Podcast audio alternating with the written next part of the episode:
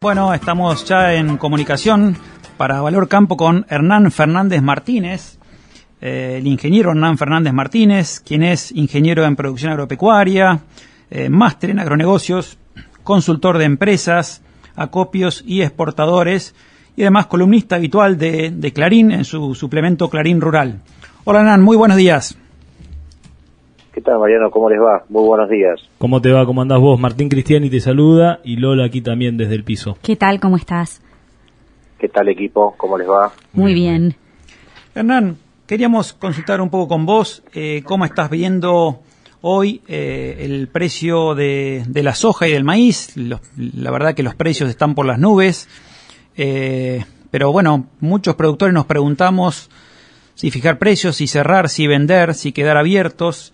Eh, a mí me gustaría preguntarte una mirada, este, preguntarte un poquito este, pensando en, en, más en el mediano plazo, no en de acá a uno o dos meses, tal vez incluso no con esta soja que estamos terminando de cosechar, sino cómo ves de acá a, eh, a 12 o 24 meses eh, el precio de la soja y del maíz. Mira, es una gran pregunta. Debo decir, como con total humildad, sin demasiadas respuestas. No, pero ahí, ahí, vamos, ahí vamos, mitad en chiste, mitad en serio. ¿Por qué? Siempre me gusta decir de arranque y por las dudas que en el mercado de granos, como el de cualquier activo financiero, los granos, particularmente la soja y el maíz que se operan en aquel gran mercado de futuros que es el mercado de Chicago, estamos expuestos a las idas y vueltas de los grandes capitales. Entonces, dejando eso claro, motivo por el cual siempre digo que los futurólogos en estos no existen, no existen, vamos a analizar el fondo de la cuestión. Desde marzo 20, que arrancamos con esta cosa llamada COVID-19, que le pegó una, una, patada al tablero, al tablero financiero mundial, más allá de la cuestión de salud pública, el Banco Central de Estados Unidos empezó a emitir una cantidad de dinero inédita en la historia de Estados Unidos desde 1776. Y esto que nos parece muy lejano se conecta directamente con los precios de los granos. ¿Por qué? Porque tenemos una inédita abundancia de liquidez, liquidez de billetes verdes en el planeta y particularmente en Estados Unidos que están buscando destino. Parte de ese destino ha sido activos como granos, como soja o como maíz, sobreabundancia de liquidez que genera una devaluación del dólar, motivo por el cual quienes tienen grandes montos de dólares en sus bolsillos salen corriendo a buscar colocar esas tenencias en activos cuya percepción sea que se van a por lo menos valorizar más que el propio billete verde. El dólar se devaluó durante todo 2020 casi un 14% y eso generó en principio la gran suba de precios que disfrutamos durante el segundo semestre de 2020, tanto en los granos como en el mundo cripto, aunque nos parezca muy lejano, tiene todo que ver con esta sobreabundancia de liquidez. Ese es un primer planeta. Hernán, perdóname. Segundo planeta alineado. Sí. Perdóname que te interrumpa. Vale. Y ahora vamos a hablar en, en, la segunda parte de la nota de este mundo cripto, que, que es en parte por lo que me interesa ver con vos. Pero sigamos con el mercado de granos a ver si, si puedo interpretar y para que la gente entienda. Así como en Argentina se emiten muchos pesos y eso genera inflación y entre otras cosas que suba, por ejemplo, la carne con todo el lío que se armó ahora, pero obviamente sube todo porque la abundancia de pesos genera que la gente se quiera deshacer de los pesos. Eso mismo es lo que ha pasado un poco en el mundo con los dólares. Se han emitido muchos dólares. La gente, para que no, no pierda valor sus dólares, se ha volcado a comprar lo que sea o a invertir en donde sea y parte de esa bonanza ha, ha terminado los granos. ¿Algo así sería? La respuesta es sí, con determinados matices. ¿Por qué? Como dice algún economista, yo aclaro que por las dudas soy ingeniero de producción agropecuaria, pero es parte del juego que tenemos que analizar sí o sí, nos guste o no nos guste. ¿Qué es lo que genera esto? A diferencia de la Argentina, seguís teniendo demanda de dólares, pero muchas veces esos dólares buscan destino. Y ese buscar destino es lo que nos generó en parte por esa causa el inicio de la suba fenomenal que tuvimos en los precios de granos. Entonces, primer planeta sobre abundancia de liquidez. Y el segundo, no menor, es una justeza en la oferta y la demanda de soja y de maíz. Si hablamos de soja, hablo específicamente de Estados Unidos. Estados Unidos está viviendo una escasez importantísima de soja, tanto disponible como de la mercadería de la campaña que están sembrando, porque la demanda también se ha disparado. Si hablamos de maíz tiene más que ver con el planeta y no solo con Estados Unidos, porque China se transformó durante los últimos 12 meses en el primer importador de maíz del mundo, lo cual no había sido nunca en la historia tampoco. Entonces, a modo de resumen, tenemos una sobreabundancia de liquidez buscando destino y al mismo tiempo una demanda llamada China particularmente que explotó por el aire durante los últimos meses, transformándose en una aspiradora de forrajeros, no solo maíz, sino trigo y también el bendito sorgo. Todo eso alineado en el mismo sentido. Gracias a eso casi alcanzamos los precios récords nominales históricos en el mercado de Chicago, tanto de soja como de maíz. Entonces, para cerrar de respuesta, Mariano, y ya te escucho, para cerrar respuesta, a priori, si nada cambia en este escenario, si no aparece ningún cisne negro, esa sobreabundancia de liquidez sigue estando y esa escasez de oferta, o dicho de otra, de otra manera, sobreabundancia de demanda también sigue existiendo. Una posibilidad negativa en el corto plazo, que la inflación en Estados Unidos siga subiendo. Semana pasada tuvimos una inflación anual, repito, anual de 4,1% en Estados Unidos y eso para ellos es un montón. Con lo cual, si el presidente del Banco Central decidiera subir tasas de interés, nos puede dar una mala noticia. De acuerdo, de acuerdo. Este, bueno, por lo que veo sos bastante optimista, al menos en el mediano plazo, ¿no? Ojalá, ojalá esto se siga dando y, sigamos con precios sostenidos tanto en soja y, en maíz. Qué bueno lo de China, ¿no? Y, y, yendo ahora... Mariano, perdón, perdón que una, una última que por, por mi naturaleza profesional no quiero dejar de decirlo para los productores que nos están escuchando. Sí. Todo muy lindo desde el mundo, pero vivimos en Argentina y en Argentina las variables están agarradas con pinzas, más bien diría con hilo de coser. Bueno, ahí quería una ir. Complicación adicional. Dale, dale, perdón Mariano, entonces, adelante. un poco ahí quería llegar, ¿no? Este, porque estamos en un mundo que parece muy lindo, pero no nos olvidemos que vivimos dentro de Argentina y hoy nos amanecimos con que eh, están cerrando las exportaciones de carne y me pregunto entonces si el precio del trigo y del maíz, especialmente trigo y maíz es lo que más me preocupa, eh, ¿cómo ves la posibilidad de que se cierren exportaciones, se aumenten derechos de exportación, o sea, retenciones o alguna medida que eh, logre el famoso desacople que algunos, algunos este, funcionarios del gobierno están mencionando hoy y tirando un poco así a la, a la opinión pública a ver qué, qué se comenta. Bien, interesante punto. Em, conectando con Argentina, más allá de que el contexto mundo es objetiva y numéricamente positivo, Estamos en Argentina que recurrentemente tiene las variables agarradas con pinzas. En este escenario pretendemos, como dice el doctor Cormillot, el empecinamiento terapéutico, repetir, repetir medicinas del pasado que no funcionaron, pretendiendo que funcionen en el presente y en el futuro. Entonces, en ese sentido, es probable y verosímil que el señor presidente decida de mínima incrementar los derechos de exportación, aunque obviamente no tengo certeza alguna, Recuerden que tienen a mano tres puntos de derecho de exportación en trigo y en maíz. Y si quisieran subir por encima de eso, tienen que pasar por el Congreso. En el Senado parece que lo tuvieran fácil, en diputados no tanto. Les aclaro por las dudas, ojalá fueran tres puntos. Tres puntos hoy en maíz son unos nueve dólares por tonelada, que la verdad que no es demasiado. El problema más grave podría ser un cierre de las exportaciones de maíz y de trigo y no quiero quedar de rehén de eso, por eso es que soy recontra vendedor de maíz disponible y empiezo a armar precio del trigo nuevo y maíz nuevo también por el resultado espectacular que tenemos a mano. ¿Se entiende, Mariano? Sin duda, sin duda. O sea que si estamos viendo buenos precios, eh, aprovechémoslo, cerremos negocios hoy porque vos crees que existe un riesgo de... Yo coincido plenamente con vos. Eh, no, a mí no me preocupan tanto tres puntos más de, retenciones, sino cerrar una exportación, ¿no? Un, un, mercado, un país que produce eh, granos para 10 veces los argentinos, los que somos, este, si realmente, si cerramos las exportaciones de trigo de maíz, claramente vamos a generar una sobreoferta en el mercado que, que, puede lograr una depresión muy grande de los precios, ¿no?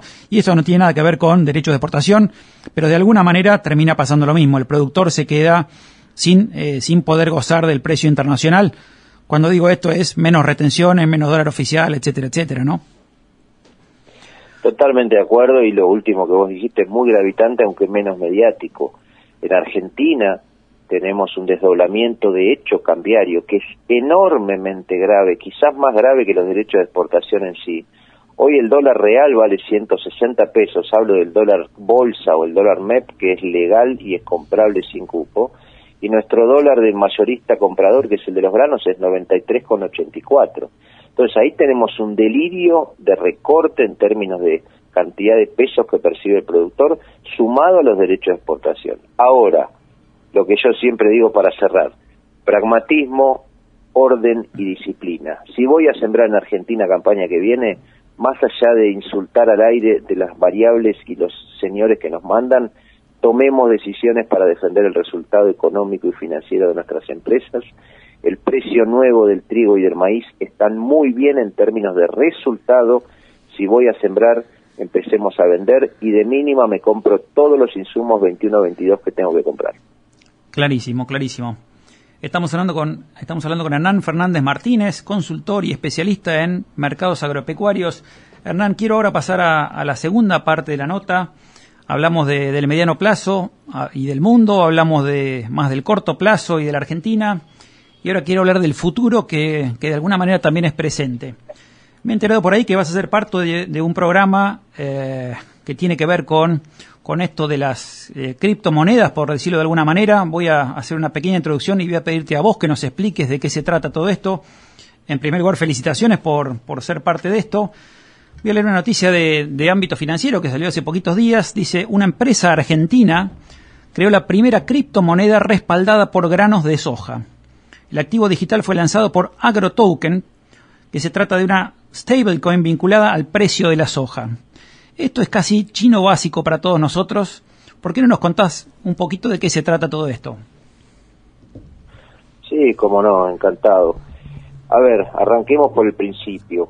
Eh, sin entrar, vos ya sabés que no soy de, volvernos, de volverme loco con estas cosas de las magias y que vuela todo por el aire y el Bitcoin va a llegar a valer cualquier cosa, no. Volvamos al inicio. Después de la crisis de 2008, eh, se creó, independientemente de la persona, se habla de un tal Satoshi Nakamoto, pero después se descubrió que no existe, no importa, se creó el protocolo Bitcoin. ¿Cuál es el objeto de fondo en aquel momento? Generar una criptodivisa o algo, un algo, saquemos el nombre, que me permita transaccionar y ahorrar e invertir sin quedar expuesto a lo que hacen los bancos centrales del mundo, que normalmente emiten dinero reduciendo el valor de mis tenencias. Entonces se creó en aquel momento una cripto, que el concepto de fondo es lo que llaman en ese mundo cripto las finanzas descentralizadas, es decir, un activo que a mí me permita transaccionar, ahorrar e invertir sin quedar expuesto a los vaivenes de lo que hagan los bancos centrales del mundo, no solo el de la Argentina. Entonces, a partir de eso nació el Bitcoin a través de una tecnología, nada, una forma de guardar la información que por ahora es inhackeable. Y desde aquel momento, fin de 2008, principio de 2009 hasta el presente, se fueron creando muchas criptos con este objeto de salvaguardarnos de los bancos centrales. Claro, como el Bitcoin, el Ethereum y muchas tienen altísima volatilidad, por detrás en un segundo paso se crearon las stablecoins que se llaman, que son monedas virtuales que se pueden transaccionar mediante una tasa de cambio virtual como Ripio, como Binance, como Bitex, lo puede hacer cualquiera, yo lo hago a nivel chiquitito. ¿eh? ¿Qué se puede hacer con esto, con esas stablecoins? En definitiva, es una criptodivisa garantizada, colateralizada con un activo físico por detrás. ¿Para qué? Para que no tenga tanta volatilidad, porque el Bitcoin ustedes han visto que sube y baja una guarangada por día o por hora o por semana. Entonces, si yo colateralizo, si yo junto el valor de una cripto con un activo físico por detrás, eso le va a generar mayor estabilidad en ese valor y me va a permitir transaccionar de manera un poco más estable. Entonces, para eso, en Argentina, ahí sí, formando ya parte del equipo de AgroToken, te cuento, que durante 2020, a través de un integrante del equipo, que es Ariel Scaliter, el jefe de blockchain de la Universidad del SEMA, y junto con Santiago del Carril, Gabriela Roberto Baró y Fernanda Pascual y, algunos otros en un gran equipo, fuimos craneando y pensando esto llamado la criptosoja, que en definitiva va a ser una criptomoneda que tiene por detrás resguardado a través de referencia del valor MATBA ROFEX disponible. Entonces, esa criptodivisa va a poder ser transaccionada para comprar camioneta, para comprar insumos o lo que fuere, de manera virtual, siempre habiendo una tonelada por detrás depositada en uno de los grandes compradores del mundo en Argentina, ya sea Cargill, Bunge, Cofco o el que fuere. Eso es la criptosoja, el primer activo virtual colateralizado con un commodity agrícola. O sea, estamos llevando ideas que, que en realidad no son nuevas, ¿no? Estoy pensando en el dólar patrón oro, en el cual en una época teníamos un, dólar eh, que estaba respaldado por cierta cantidad de oro, o tuvimos en Argentina algo parecido, este, la convertibilidad, teníamos un peso pero respaldado por un dólar en el Banco Central. Esto es una, un Bitcoin, por decirlo de alguna manera, una moneda virtual, pero que en vez de no tener ningún tipo de respaldo, de ser una moneda fiduciaria, va a tener un respaldo real en toneladas de soja. Algo así sería. Absolutamente. Y para decirlo en criollo, lo que muy bien vos acabas de describir, solo habrá una soya o soya, es S-O-Y-A, soybean argentina, solo habrá una soya emitida si hay por detrás una soja física, una tonelada de soja física entregada en uno de estos grandes compradores. Entonces ahí tenemos un primer factor que es central, es que está acotada la cantidad máxima de emisión a la cantidad total de soja en Argentina.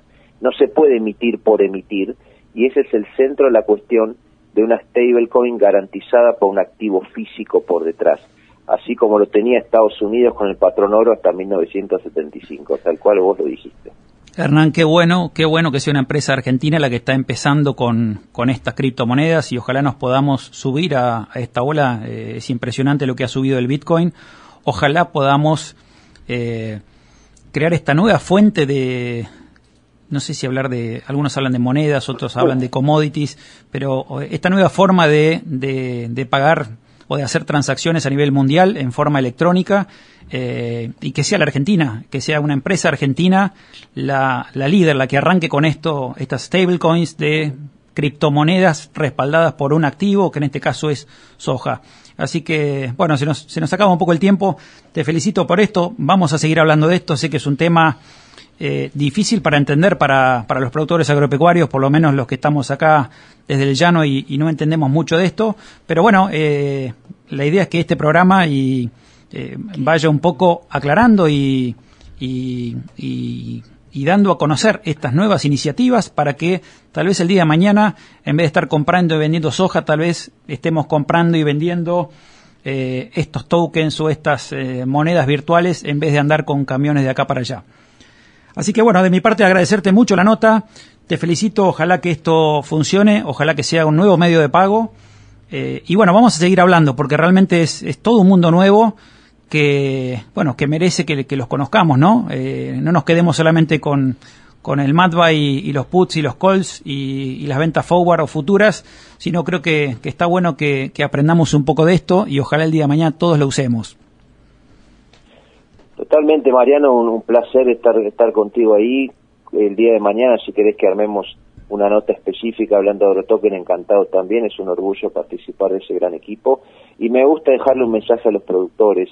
No es el objeto de esto complejizar la vida, sino simplificarla.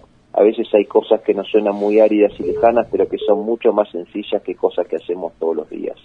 Así que Mariano, te mando un gran abrazo, un gran abrazo al equipo y muchas gracias por contactarme. Muchas gracias por tu claridad, man. Un fuerte abrazo desde aquí de Coronel Suárez. ¿Sí?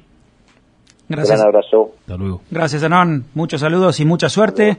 Era Hernán Fernández Martínez, especialista en mercados y parte, eh, a partir de ahora, del equipo de AgroTokens para Valor Campo.